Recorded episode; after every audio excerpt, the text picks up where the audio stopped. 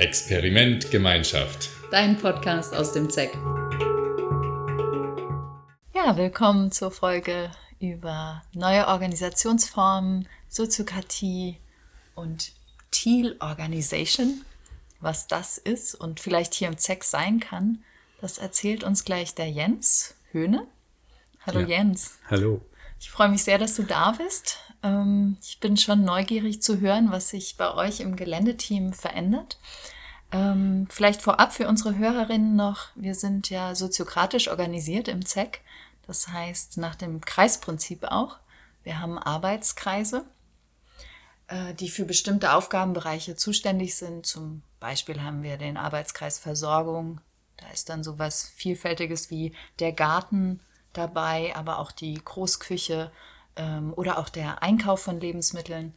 Ähm, all diese Menschen sind organisiert im Kreis Versorgung. Und dann gibt es zum Beispiel den Arbeitskreis Geländeteam. Und über den sprechen wir heute. Diese Leitung von diesem Kreis hast du nämlich kürzlich übernommen, bist gewählt worden. Ja, und ich glaube jetzt voller Elan. Ja, voller Elan und äh, Motivation, die Dinge anzupacken, die uns da ja, die uns bevorstehen, die wir anpacken können. Was magst du denn konkret verändern oder was wollt ihr? Denn ich glaube, es ist ein kollektiver Prozess. Was wollt ihr verändern? Also ich sehe zunächst mal die äh, vielen Herausforderungen, die das Ganze mit sich bringt. Diesen äh, Kreis zu gestalten in einer Weise, sodass die Menschen sich darin äh, wohlfühlen und auch äh, im Team arbeiten. Und es ist deshalb herausfordernd, weil wir äh, eine ziemlich komplexe Aufgabenfelder zu bewältigen haben mit einer ziemlich komplexen ähm, Struktur, würde ich es mal benennen. Ja? Also wir sind äh, wahrscheinlich neben dem Versorgungskreis im ZEC einer der größten Kreise hier und hauptsächlich wegen der vielen, äh, ich nenne sie mal assoziierten Mitglieder. Ja? Wir haben ähm, so vertraglich Angestellte, so etwa zehn Mitarbeitende. Und auch da ist schon so eine Herausforderung, dass von diesen zehn Leuten im Grunde äh, zwei Vollzeitangestellte sind und der Rest sind einfach lauter Teilzeitkräfte, äh, die äh, sich im überwiegenden Teil sogar äh, sowas um oder unter zehn Stunden Arbeit pro Woche bewegen. Also das ist schon mal eine organisatorische Herausforderung, äh, die Arbeit zu organisieren. Und dazu kommen dann nochmal irgendwie so bestimmt 15 Menschen, die immer wieder ehrenamtlich und freiwillig ihre Mitarbeit zur Verfügung stellen, um die vielen Aufgaben, die wir zum Erhalt und Pflege und Verschönerung unseres Gelände äh, bewältigen müssen, äh, zur Verfügung stellen. Das heißt, da gibt es einen, einen riesen Pool von Menschen, die irgendwie ähm, ja sinnvoll organisiert sein wollen, damit die Arbeit eben auch Spaß macht, damit sozusagen diese Sinnhaftigkeit und das Gefühl von wir schaffen da was entsteht. Mhm. Und es klingt ja auch richtig nach Gemeinschaft jetzt, ne? So sind nicht immer alle da, es gibt Wechsel, man hat noch viele andere Aufgaben. Wie genau. bekommt ihr und ihr habt eine so wichtige Rolle, also wirklich unsere Gebäude ja auch zu erhalten. Also ihr pflegt ja nicht nur und verschönert, sondern ihr baut ja auch, ihr dämmt den Wohnblock. Also alles Mögliche macht ihr hier. Ja. Wie, ja, wie kann das jetzt gehen, dass das Spaß macht oder ihr gut zusammenkommt? Um das mit den Gebäuden mal plastisch zu machen, ja, wir haben hier etwa 15 Gebäude, die wir bewohnen. Das sind also teilweise als Seminargebäude mitgenutzt und aber irgendwie wohnen wir da drin. Also wenn man allein den Bereich betrachtet, wo wir wohnen, sind es 15 Gebäude. Und dazu haben wir nochmal acht Gebäude, die man vielleicht äh, als Wirtschaftsgebäude betrachten könnte, also wo Seminarbetrieb stattfindet, wo Wirtschaftsbetrieb stattfindet. Also wir haben hier äh, auf dem Gelände, das so ungefähr, wir sprechen immer so von etwa 16 Hektar äh, groß ist, eine Anzahl von 20 bis 25 Gebäude, die wir irgendwie erhalten und instand halten und äh, wow. so gestalten, dass sie nutzbar sind. Also dass man darin sich wohlfühlt, dass es darin warm ist, dass dann Infrastruktur passiert da drin, also Strom, Licht, Wasser. Und dann auch noch irgendwie ökologisch. Und das, das Ganze, Ganze, genau, ökologisch. Mhm. Spannend wird es auch an der Stelle, was man jetzt schon so vielleicht ein bisschen durchgehört hat. Es ist sehr, sehr vermischt. Also wir haben einfach diese Vermischung von dem unserer Lebensgemeinschaft, nenne ich sie mal, unsere intentionale Lebensgemeinschaft und diesen Betrieb, den wir hier betreiben. Und das ist äh, zum Beispiel ja auch ein Grund, warum wir so viele, wie ich sie vorhin assoziierte Mitglieder äh, benannt habe, haben, weil eben die Gemeinschaft sich auch äh, unter anderem deshalb einbringt, damit das Ganze überhaupt bezahlbar ist, ja, weil wir können gar nicht so viel äh, oder es ist auch nicht die Ausrichtung des Betriebs, so viel Geld zu erwirtschaften, dass wir das jetzt alles an, an Fachfirmen übertragen könnten. Mhm. Rein finanziell. Also versuchen wir sozusagen da irgendwie einen Weg zu finden, wie kann man das anstellen, dass wir das äh, schaffen, unsere Substanz, unsere, unseren Platz so zu gestalten und erhalten, dass wir uns da alle wohlfühlen, dass sich unsere Gäste wohlfühlen und wir dabei gleichzeitig äh, das Ganze bezahlbar machen für alle Menschen. Also sowohl für uns selbst als auch für unsere Gäste. Mhm. Und ähm, mit dieser Komplexität, die ich jetzt angedeutet habe, kommt für mich einfach, liegt es so auf der Hand, dass wir uns nach Organisationsformen äh, orientieren müssen, die irgendwie in der Lage sind, damit umzugehen.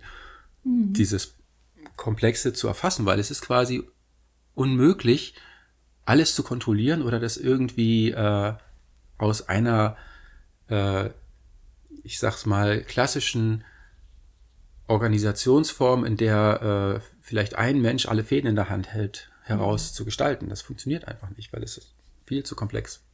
Und wir hatten jetzt auch dazu noch das Problem, dass wir dann eben festgestellt haben, als wir nach einer neuen Kreisleitung gesucht haben, dass es im Grunde niemanden gibt, der äh, ausreichend Zeit mitbringt, zeitliche Kapazität, um so eine Stelle voll auszufüllen.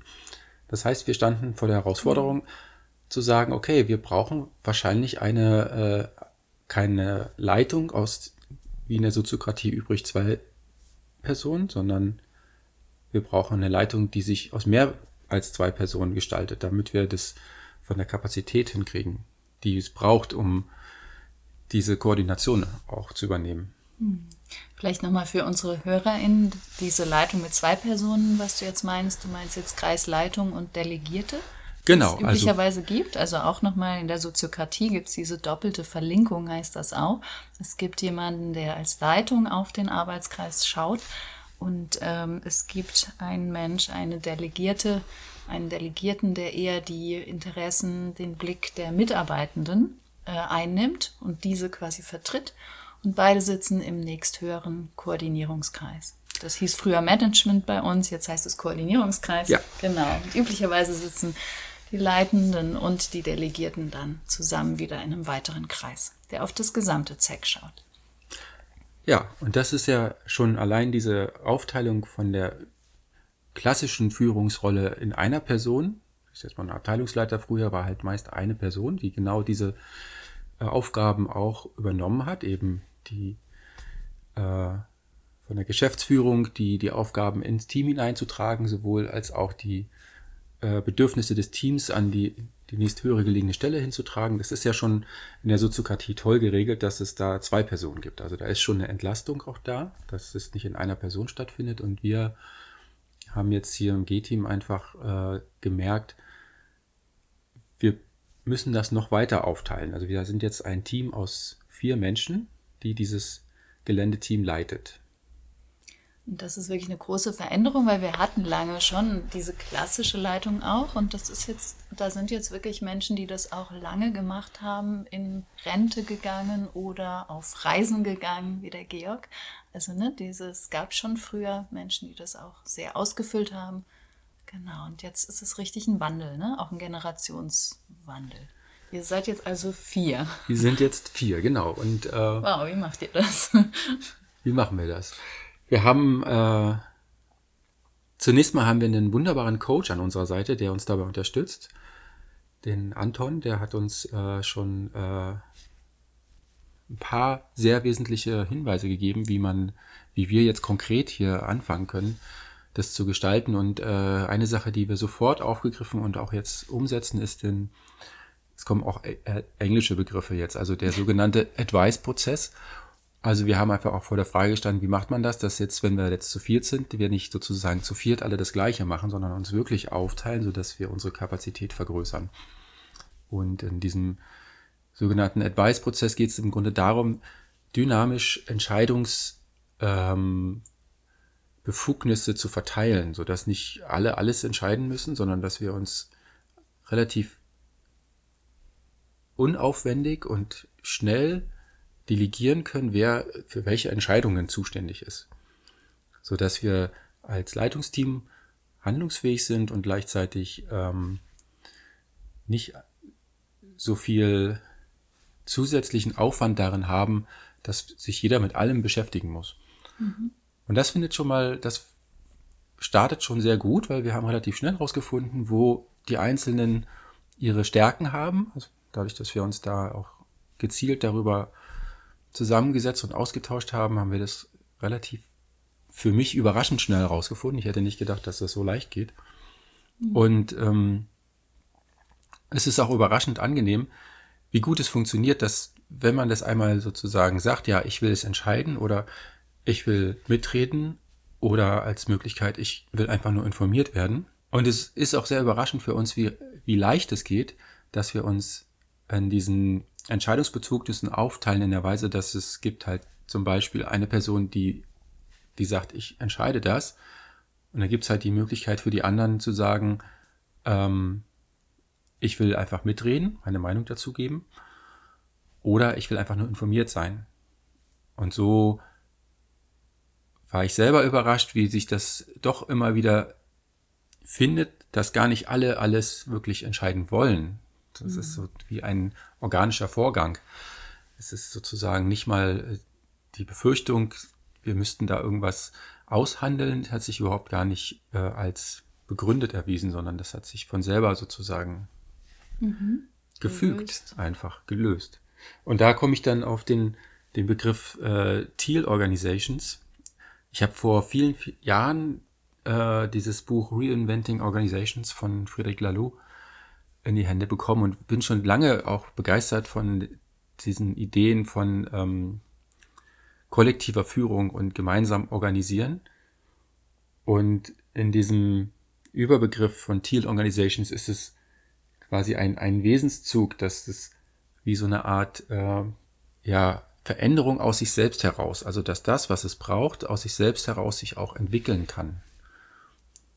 Man könnte es auch evolutionäre Entwicklung oder evolutionäre Prozesse nennen, mhm. aber so dass wir im Grunde einfach nur den Raum schaffen, dass das passieren kann. Und diesen Raum schaffen wir im Grunde, glaube ich, dadurch, dass wir erstmal die Möglichkeit aufmachen so wie es auch bei der Gestaltung, also überhaupt bei dem, bei der Findung des Teams wesentlich war, dass wir so in diesen Moment von, wir wissen gar nicht, wer die Leitung machen kann, weil in dem bisherigen äh, Leitungsformat hat sich halt einfach niemand gefunden, der das machen kann. Und dann haben wir diese Lücke aufgespannt und haben das auch eine Zeit lang ausgehalten, dass es dieses Nichtwissen gibt, wie es eigentlich gehen kann. Und da heraus hat sich dann letztlich dieses Vierer-Team gebildet.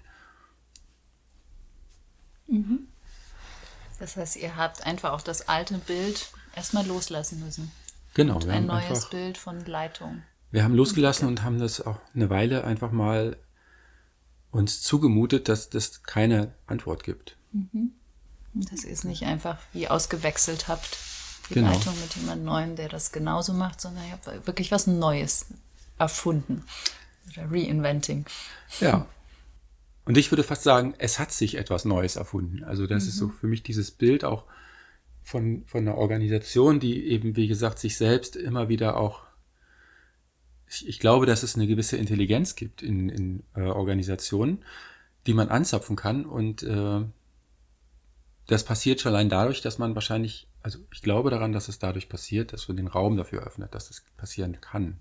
Mhm weil ich davon ausgehe, dass jeder Mensch ist im Grunde daran interessiert, beizutragen und äh, zu kooperieren.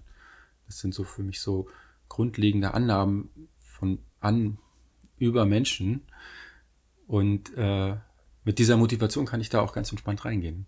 Mhm. Ja, ich denke, mit der Haltung bist du dann auch eine gute Leitung. Jetzt trotzdem hast du noch ein Beispiel, wie das geht, so den Raum zu öffnen weil ich kenne das jetzt eher aus Psychotherapie oder äh, wie machst du das für so ein großes Team? Du hast ja gesagt, wie viele Leute? Also sehr, sehr viele Menschen. Ja, wir kommen auf äh, ja, über 25 Menschen, die da irgendwie ja. mitwirken. Wie, wie findet ihr euch da? Wie, welche Räume gestaltet ihr euch? Oder braucht ihr, damit sowas auch entstehen kann? Ja, das ist noch eine Herausforderung. Also wir sind da noch bei. Also ich kann jetzt nicht behaupten, wir haben das total herausgefunden. Und das ist ja auch wiederum ein Wesenszug davon, dass es, es gibt nicht dieses fertige Modell. So, also dieses Modell kreiert sich gerade. Und als Beispiel, wie ich das plastischer machen kann, im Grunde geht es erstmal darum, die Menschen zu motivieren, sich äh, sicher und wohl zu fühlen. Also und in die Eigenverantwortung zu gehen. Da kommt uns sehr zugute, dass wir hier im ZEC auch immer wieder uns mit den Themen Eigenverantwortung, Selbstverantwortung und äh, persönlicher Entwicklung beschäftigen. Das ist quasi eine Ressource, die wir da an der Stelle anzapfen können, an die wir anknüpfen können, äh, die ich im Grunde wie aktiv auch nutze, die Menschen daran zu erinnern. Ja, auch in der Arbeitswelt ist es einfach genau das. Warum, warum mache ich das überhaupt? Was ist meine Motivation? Und es klingt erstmal so ein bisschen vielleicht äh, ungreifbar oder so nicht konkret. Und ich glaube, da ist auch ein Wesenszug dessen, was ich versuche zu beschreiben, dass es eben diese Kombination aus dem Nicht-Konkreten, wo, wo Mensch ist, einfach Mensch sein darf und sich in seiner Motivation, seiner Kooperationsbereitschaft, in dem, was er geben will, einbringt und das Ganze irgendwie versucht wird auf die konkreten Dinge, wie das dann ein Wasserrohr kaputt ist, dass irgendwie der Strom ausgefallen ist und die Sicherung gefunden werden muss, wo der wieder eingeschaltet wird, wo unsere Heizung einfach gepflegt und gewartet und betrieben werden muss. Alle diese Dinge, dass es dann darauf konkret zusammenfließt. Also um es vielleicht ein bisschen konkreter zu machen, wie, wie ich da jetzt rangehe, ähm, mir ist wichtig, zum Beispiel so eine gewisse Fehlertoleranz als Kultur zu etablieren. Dass wir dürfen, also dass Fehler passieren dürfen. Und ich bin eher so unterwegs, dass ich sage, äh, wir folgen der Energie. Wenn jemand Energie für ein Projekt hat und es machen will und äh, da nichts aus, aus fachlicher oder sicherheitsrelevanter Betrachtung entgegenspricht, dass das auch passieren kann. Wir haben zum Beispiel unser ähm, wir haben den früher Bewohner-Essraum genannt. Jetzt heißt es Stübli, da haben sich ein paar Menschen engagiert und haben einfach angefangen, den zu renovieren und zu sanieren und haben ähm, die Möglichkeit und den Freiraum gekriegt, sich da einfach auszuleben ein Stück weit und auch einfach einzubringen. Und es hat funktioniert. Es hat halt vielleicht länger gedauert, als es dauern würde, wenn man jetzt das mit einem festen Plan oder mit einer klaren Vorgabe gemacht hätte. Das Ergebnis allerdings ist ja viel mehr, dass eben Menschen sich da eingebracht haben und es zu ihrem Projekt gemacht haben. Und dieses Beispiel von, okay, wir erlauben, dass auch Fehler passieren dürfen, dass es vielleicht auch länger dauern kann. Es gibt immer wieder Stellen, wo das geht und an diesen Stellen kann man es auch machen. Mhm. Natürlich gibt es Stellen, wo das nicht geht. Und natürlich, äh, wie gesagt, unsere Heizung muss funktionieren.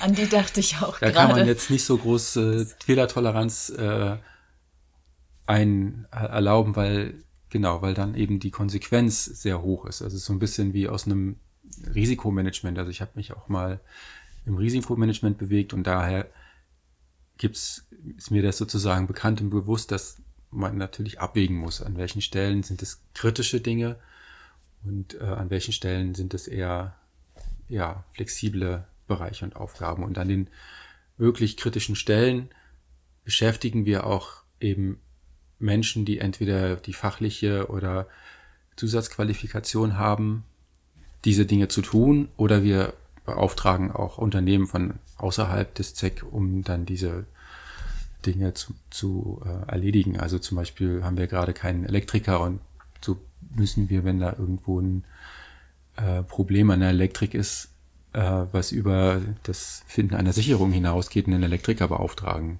Also es hat Ah, alles auch apropos, Grenzen. Wir suchen einen Elektriker, eine Elektrikerin. Ja. Und unser Langjähriger ist leider ausgezogen. Und, äh, In Rente gegangen, ja. und genau, es gibt hier wundervolle Arbeitsbedingungen mit dem Raum, irgendwie viel zu lernen, auch wie man miteinander umgeht, auch über Eigenverantwortung, aber auch wie im Team was anders Ja. laufen kann. Und wir suchen äh, immer wieder auch neue Menschen, äh, die richtig bei uns auch arbeiten, mitarbeiten wollen und sich darüber auch einbringen. Genau, wir suchen einen Elektriker, der hier die Möglichkeit hat, sehr selbstständig und äh, Der, die. der die Wir kommen gleich noch zum Thema Queer Ah, im G-Team. Also wir suchen einen Elektriker, männlich, weiblich, divers. Und dieser Mensch kann sich hier sehr selbstständig ausleben und hat äh, großen Freiraum auch äh, zu gestalten und äh, ja, die Möglichkeit, sich in einem großen Team auch äh, ja, aktiv zu verorten. Hm, eingebunden zu sein. Ja.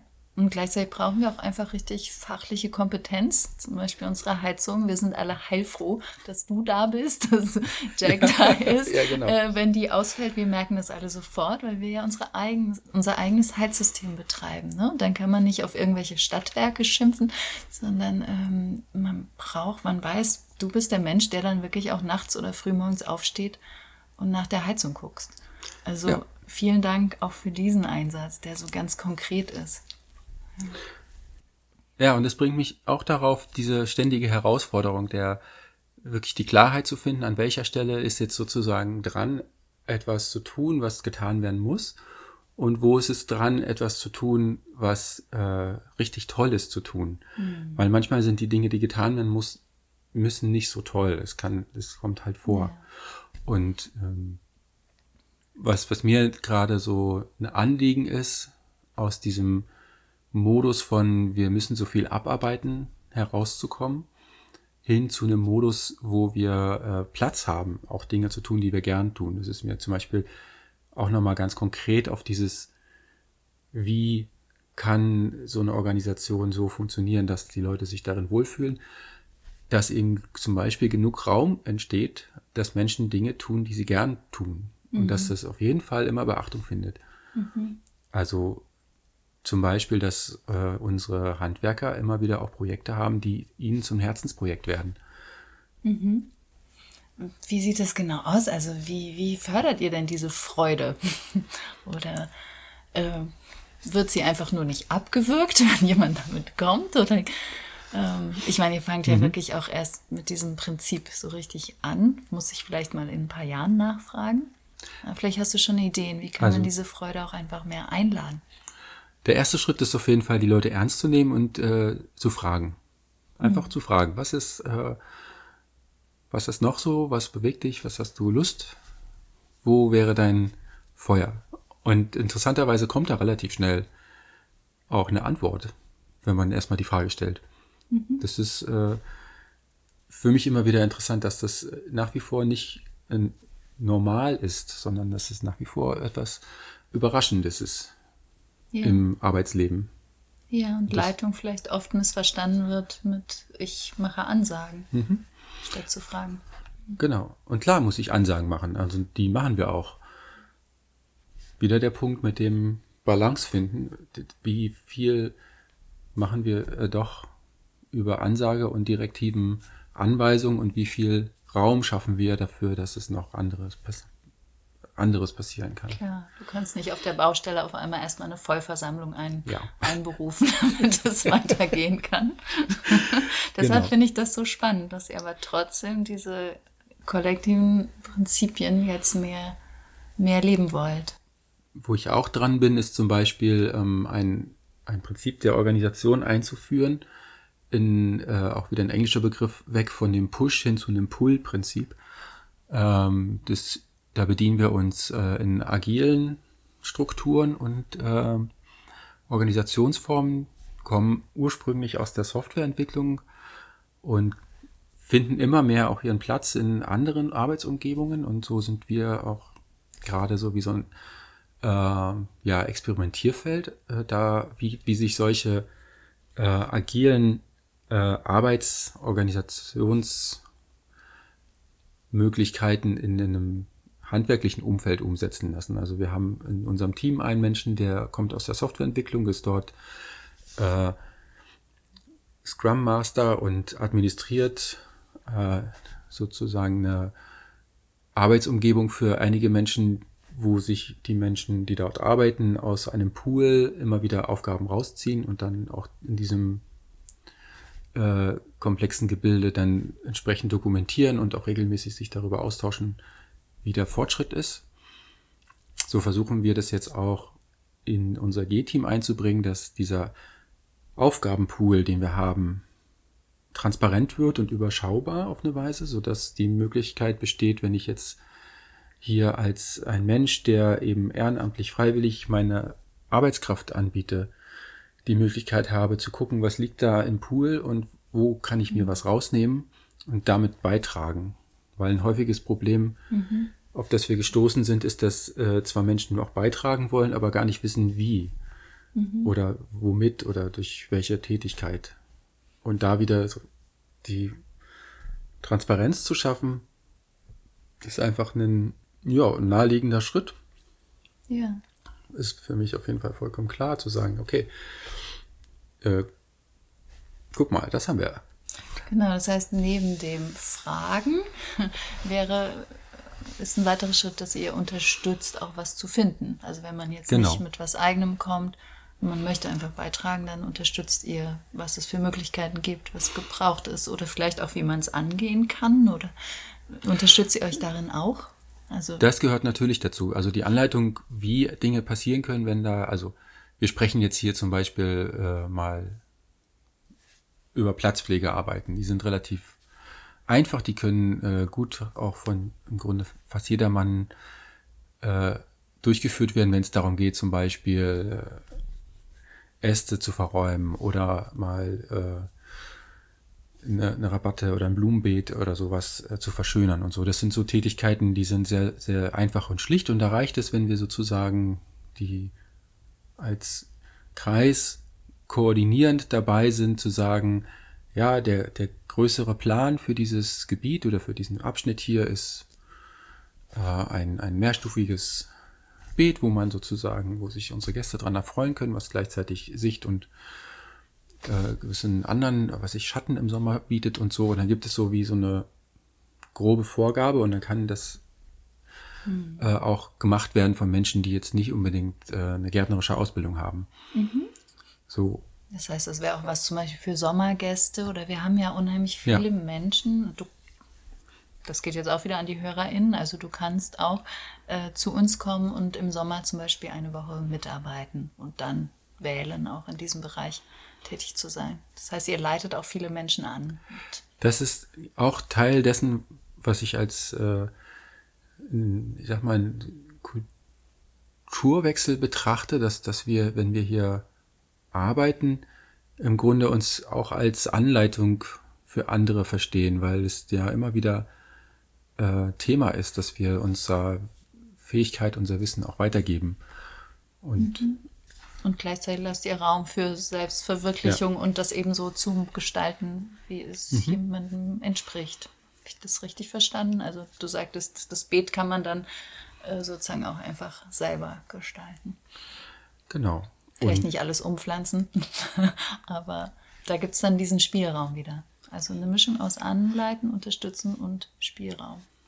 Eigenen. Und, und bei Anleitungen ist zum Beispiel, klar müssen wir hier auch als, äh, wenn wir hier mit Werkzeugen arbeiten, immer wieder auch äh, auf die Sicherheit gucken. Und das ist dann, da braucht es halt immer wieder äh, Unterweisung und es gibt dem, also natürlich, wenn man jetzt mit einem Spaten arbeitet, dann braucht man irgendwie sichere Schuhe und so weiter. Also diese Art von Unterweisung.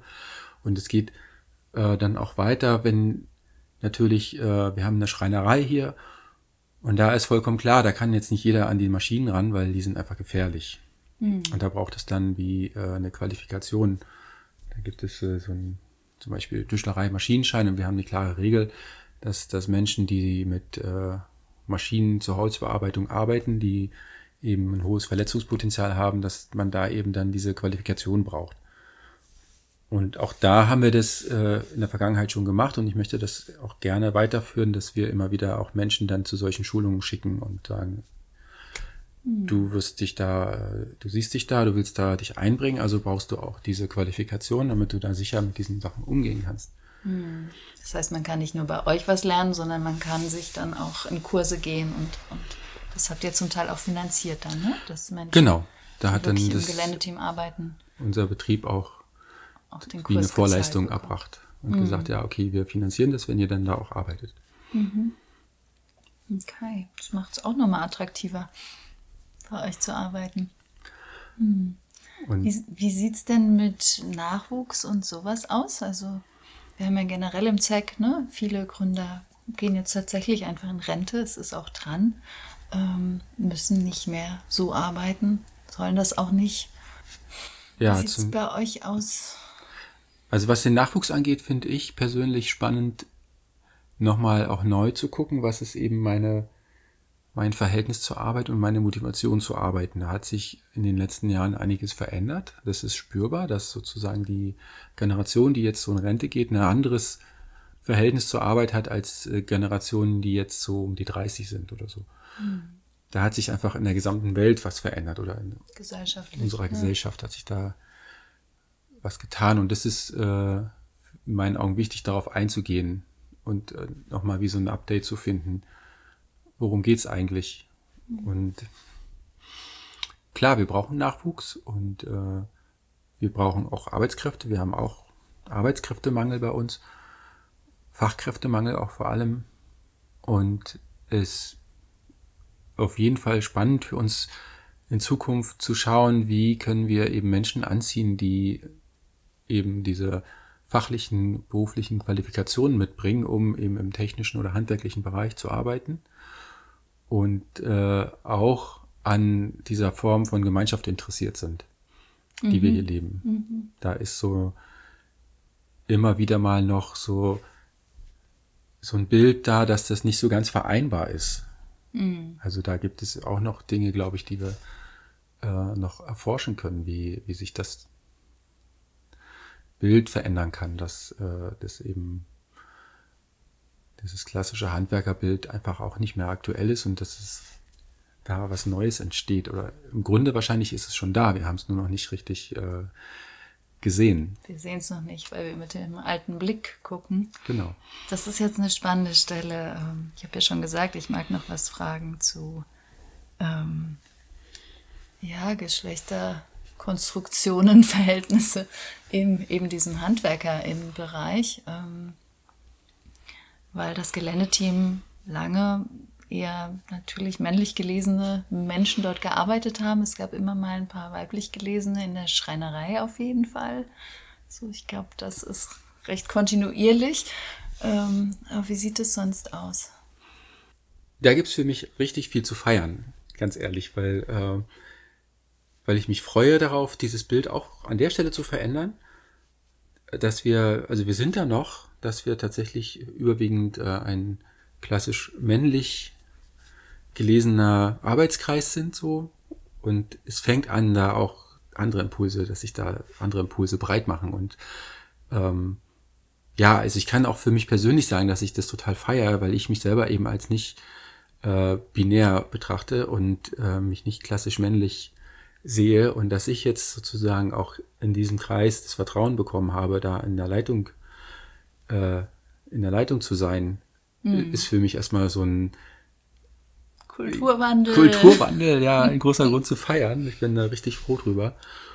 Und äh, ich habe da richtig Lust, das auch äh, weiter einzuladen, dass wir da, das ist, hat irgendwie in meinen Augen auch ähm, kein, kein Grund, warum wir das nicht einfach äh, weiter öffnen können und warum das so ist. Und vielleicht ähm, werden wir noch eine Weile so unterwegs sein, dass das äh, in diesen klassisch männlich-weiblich sortierten äh, Strukturen abläuft.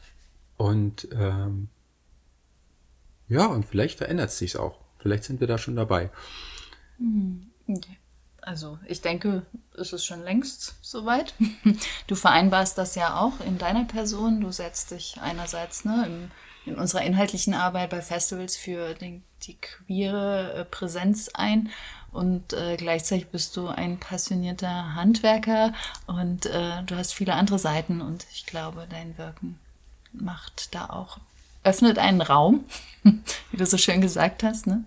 dass andere Menschen auch ihre Vielfalt leben können. Hm. Ja. Da habe ich noch ein, eine, eine Ergänzung, ja. die mir gerade kommt. Es ist so, mir geht es wirklich ganz stark darum, dass wir uns erlauben, berührbar und verletzlich zu sein.